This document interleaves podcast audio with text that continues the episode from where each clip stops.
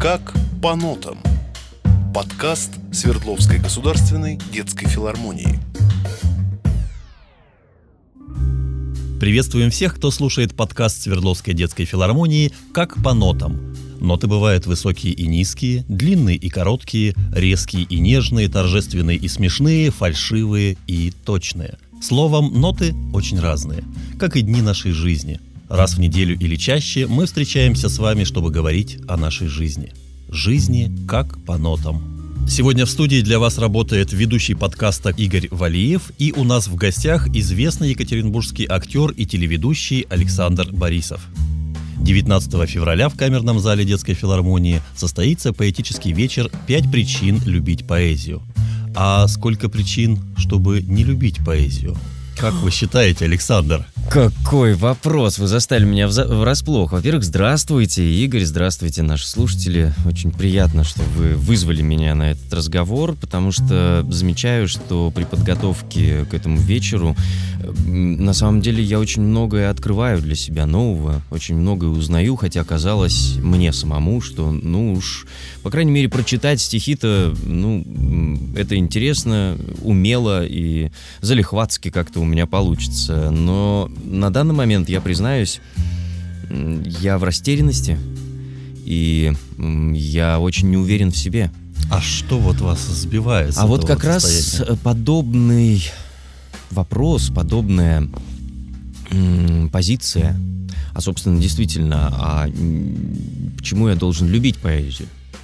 А, это не я себе задаю, а как бы представляю, что это слушатели, это будущие зрители, а, или те, кто проходит мимо и не покупают билеты. Они пожимают плечами, какая поэзия? Что, что за как бы странные какие-то абстрактные, у, у, совершенно далекие от жизни мысли и вот эти вот рифмованные строчки. Э, наверное, вот за это и не любят поэзию. За оторванность от жизни – оторванность от жизни. И, и непонятность за какую-то мутность и абстракцию, которую она за собой несет. Но тут я сразу опережаю. Вот когда я начинаю вот так вот, и я почему вам благодарен, э, размышлять, у меня сразу возникают какие-то ответы, и на какой-то короткий срок мне становится спокойнее. А, потому что ответ на вопрос, что поэзия оторвана от жизни, чего мне ее любить, она совсем не про меня.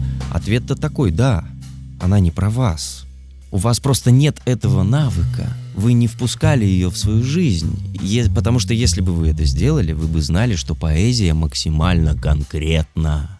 Она всегда про что-то вот связанное именно с вами. Она помогает именно адресно. И то поэтому... есть это вот как в, в том старом анекдоте «Любите ли вы стихи?» Если нет, то вы просто не умеете их читать, читать или слушать, слушать да? и так далее. Пускать свою жизнь. И это не упрек. Нет. Э, и, и даже не такое сожаление, что вот бедные, несчастные, вы не умеете. Ну, просто у каждого, конечно, своя жизнь, свой путь.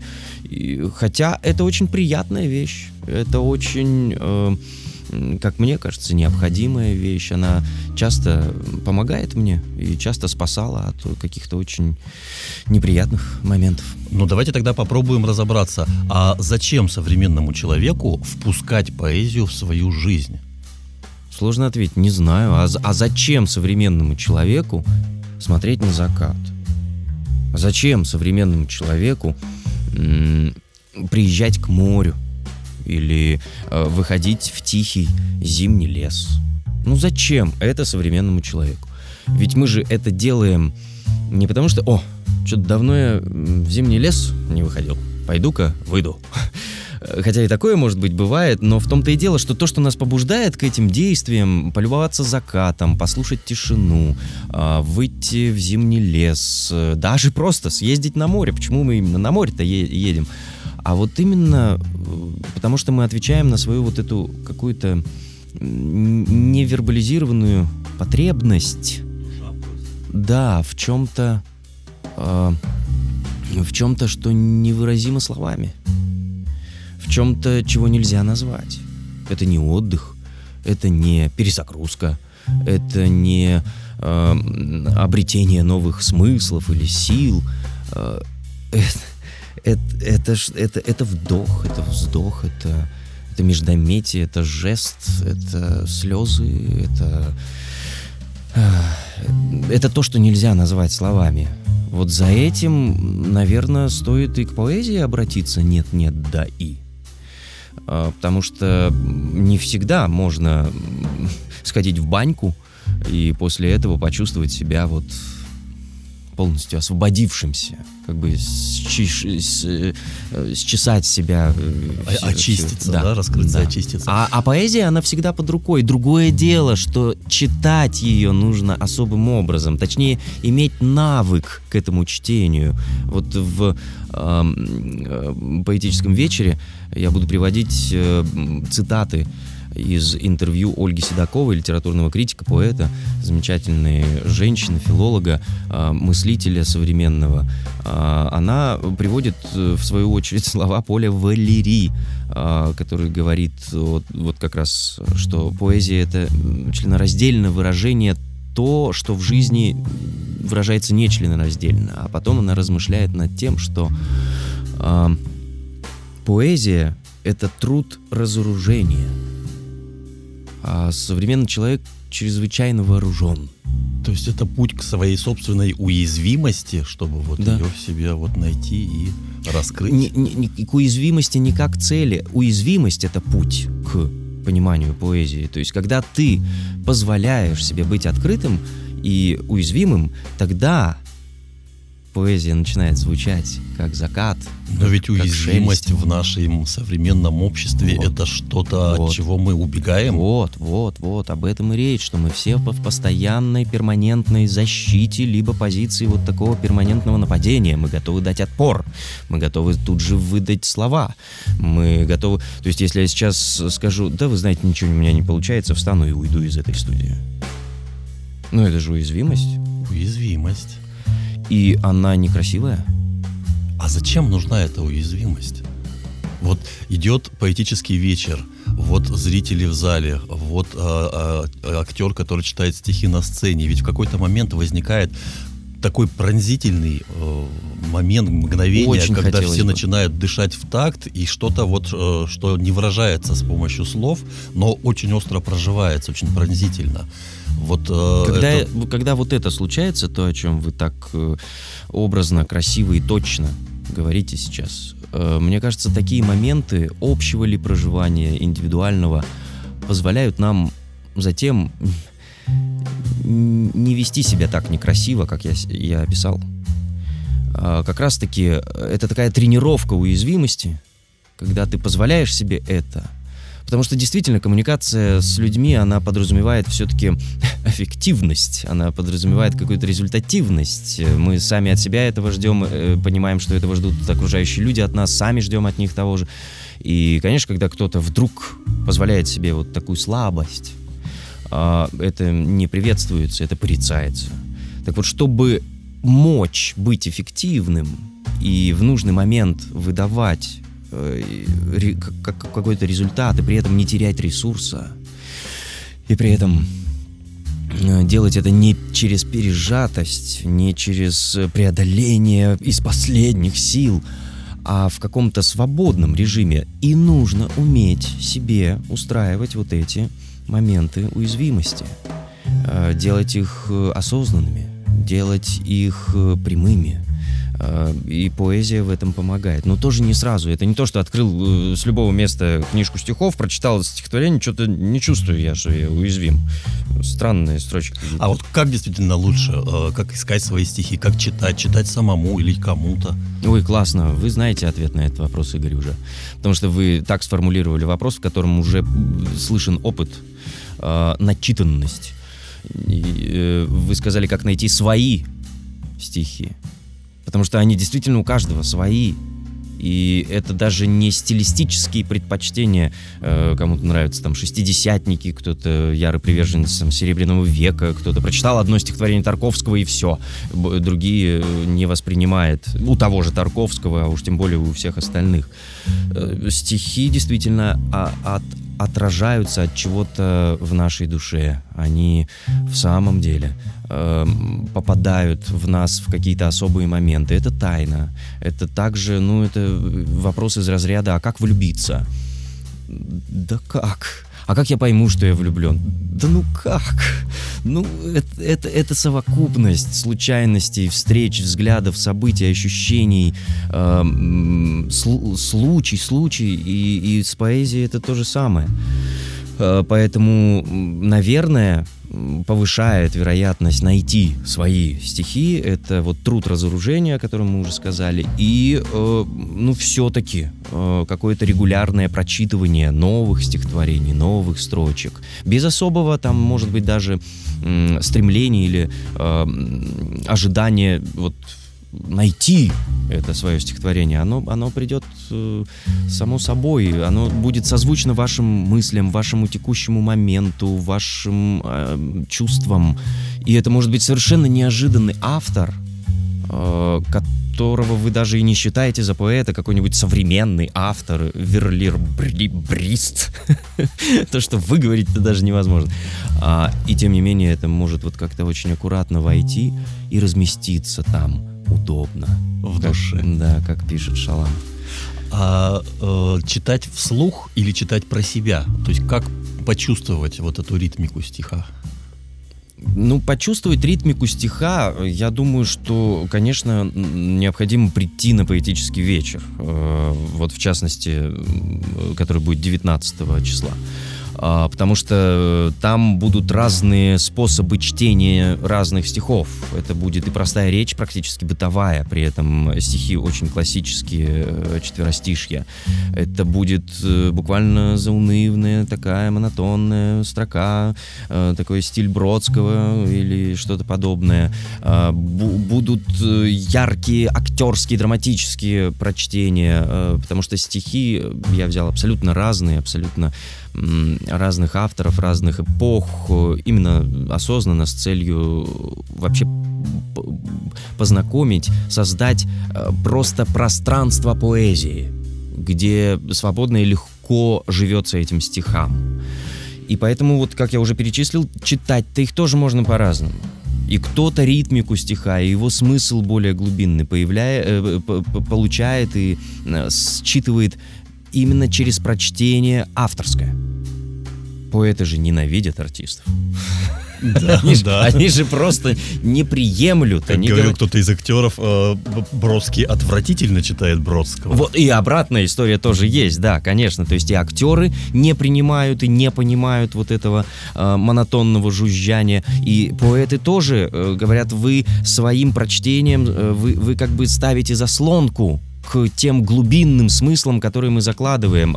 Может быть, вы выражаете один хороший актер может быть два, там, подтекст какой-то, и все. А у меня гораздо больше. А у меня еще аллитерации. А у меня еще кроме смыслов, э, образов, визуалов, есть еще и слуховые какие-то вещи. А у меня есть еще отсылки вот к тому и так далее. И это можно только через вот это вот, когда мы очищаем язык полностью от и так далее. Это все непримиримые позиции, но та и другая дает возможность столкнуться с ритмикой стиха и действительно как бы услышать его со стороны, познакомиться. И, наверное, первое знакомство это, конечно, э, чтение вслух другого, это слышание. А уж как дома, ну, очень странно себе представить, что некий человек, простой обыватель, простой человек э, приходит домой и начинает вот вслух читать стихи. Хотя это может быть э, таким своеобразным, э, не, не экспериментом даже, ну, какой-то такой вот каруселью, необычным каким-то да, действием, да. которое домашним вдруг позволит ну, сбросить суету какую-то. О, папа начал читать стихи. Странно скажет подросток, но это западет и где-то что-то от, отзовется. Поэтому, не знаю, читать про себя — это тоже уже большой глубокий навык, когда ты понимаешь и слышишь и мелодику, и ритмику, и смысловые какие-то вещи. Это, это спустя какое-то время. Поначалу, да, лучше походить, послушать, как это делается. И, может быть, в шутку попробовать это самостоятельно дома. Хорошо. Как часто вы читаете стихи? Ну, видите, это э, моя профессия, а, и э, вот здесь э, несколько таких сфер и слоев. А, с точки зрения профессиональных вещей я редко читаю стихи, то есть у меня редко случаются вот такие выходы к зрителю. А, хотя я очень люблю поэзию. И этот роман начался, наверное, еще в институте, когда я был совсем юным студентом театрального института Екатеринбургского как-то очень я влюбился в поэзию Пастернака. Это большая заслуга мастерицы, мастера по речи Натальи Евгеньевны Прокопьевой, которая как раз и научила меня слышать, слушать и потом воспроизводить и передавать какие-то вещи. Э, свойственные стихам. А, а потом уже, когда я работал и был артистом, служил в Красноярском театре Пушкина, затем ушел как в какое-то такое свободное плавание, свои проекты. Вот с 2010 года я делаю моноспектакли по стихам, Северянин, Мандельштам, э, Тарковский, э, Иванов, э, Георгий и так далее. То есть это, или Иванов, не знаю, но это, это действительно такая работа, которая случается крайне редко. Мне бы хотелось чаще. А вот дома, когда я просто сижу и читаю, к сожалению, и того реже. Хотя вот ситуация с самоизоляцией и пандемией, она помогла э, обратиться к этому, потому что что еще артист может дома, вот на камеру записать? Ну, кто-то делает какие-то э, смешные шутки, а я читаю стихи. Вы читаете стихи в электронном виде или обязательно должна быть бумажная книга? А, вы знаете, у меня путь такой. Это опять же профессиональная деформация. Когда ты читаешь огромное количество люд, э, людей и стихов абсолютно разных авторов, э, под каждого покупать э, книгу это и дорого, и нецелесообразно, и э, сложно. Э, поэтому да, даже не в электронной книге, а прямо с, со страниц сайта. Я знакомлюсь с автором, я что-то э, отмечаю себе, кто зацепил, я это копирую, копипастю в отдельный файл. Если это дальше продолжает прорастать в какой-то образ или еще, я это э, печатаю и э, уже ношу с собой листочек, начинаю учить стих, который я даже не знаю, пригодится мне, но он, он как-то отозвался. И я начинаю учить длинный, короткий и так далее. А вот потом наступает какой-то момент полновесности, и какой-то автор становится для меня близким другом, родным, или я так считаю, он для меня становится очень важным.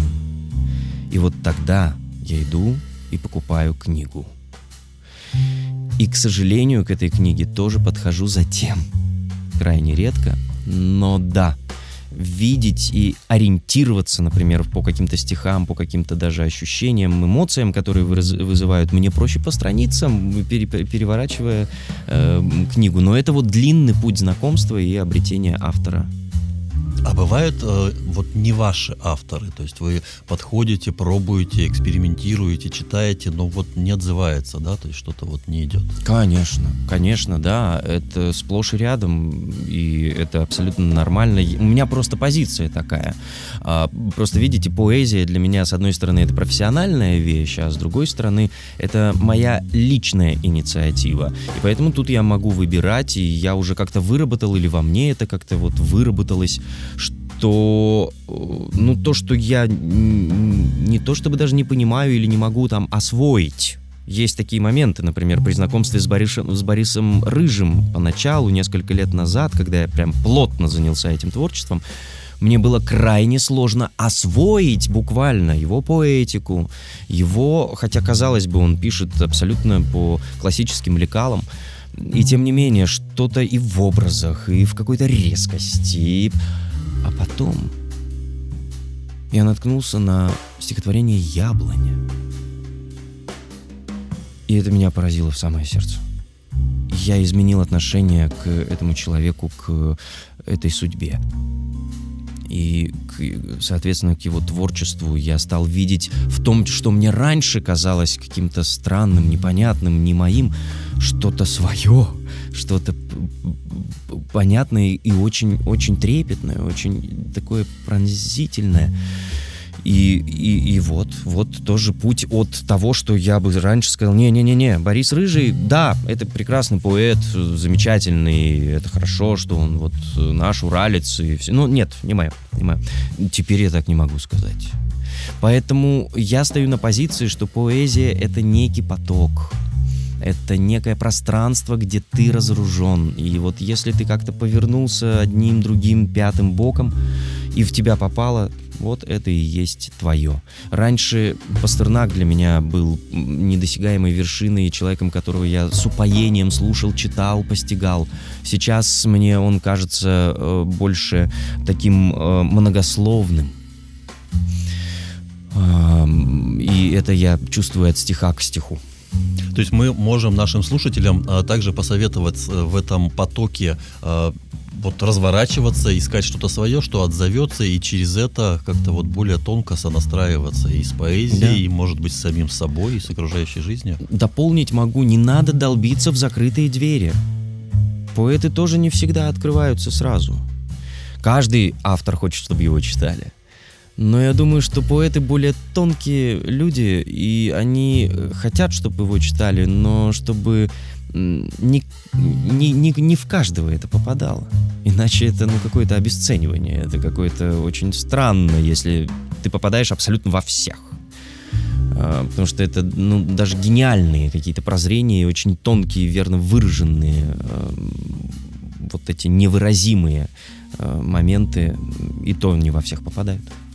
Ну, давайте попробуем собрать тогда вот эти пять причин любить поэзию. Ух, как это страшно и сложно. Попробуем их вот сейчас озвучить. Но давайте оставим одну такую индивидуальную, чтобы у каждого была своя тайна, которую можно было бы разгадать, да, и назовем три, ну или четыре угу, такие причины. Угу. Но одну из них вы тоже сказали, что это способность разоружиться и вот без оружия себя увидеть. Да, Почувствовать вот вот. себя, да, вот в этом уязвимом состоянии, в котором на самом деле нет ничего э, вредного, ничего страшного.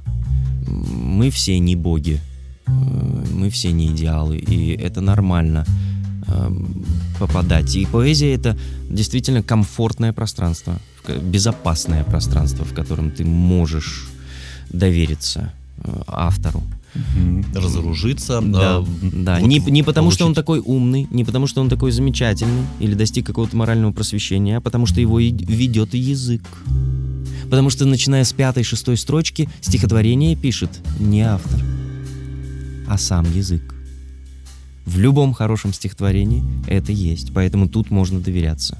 Язык — это очень мощная сила, которая нас всех и объединяет, и структурирует, и так далее. Это то пространство, где мы можем быть безоружными. Да? Тогда, получается, еще одна причина любить поэзию — это вот научиться понимать и чувствовать язык? Это скорее вообще расширение своих э, возможностей. Это, это возможность прожить то, чего в жизни не случалось а, отчасти такая актерская история, да, когда ты доверяешься автору, когда ты впускаешь в себя вот этот его надлом, изгиб, восхищение, восторг, э, смятение. Что-то может быть э, и напоминает тебе самому свои собственные переживания, а что-то может быть совершенно незнакомым, но настолько явленным и настолько вот э, э, даже не объясненным, а да, явленным, то есть это как код доступа, настраиваясь на который мы получаем... Мы вот... расширяем свои возможности по восприятию и по проявлению своего сочувствия, своих чувств, своих э, эмоций. Да, то есть это такое расширение души. Это э, выведение в квадрат, в куб э, своих возможностей. Это расширение своих эмоциональных, чувственных возможностей. Да, это опыт большое. Вы меня абсолютно убедили э, в э, необходимости любить поэзию, в необходимости Я рад. э, вот искать своих авторов, искать свои строки и, конечно же, в необходимости 19 февраля прийти на поэтический вечер «Пять причин любить поэзию».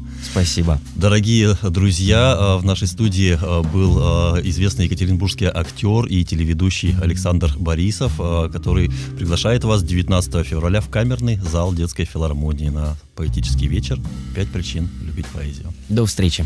Спасибо, Александр. До свидания.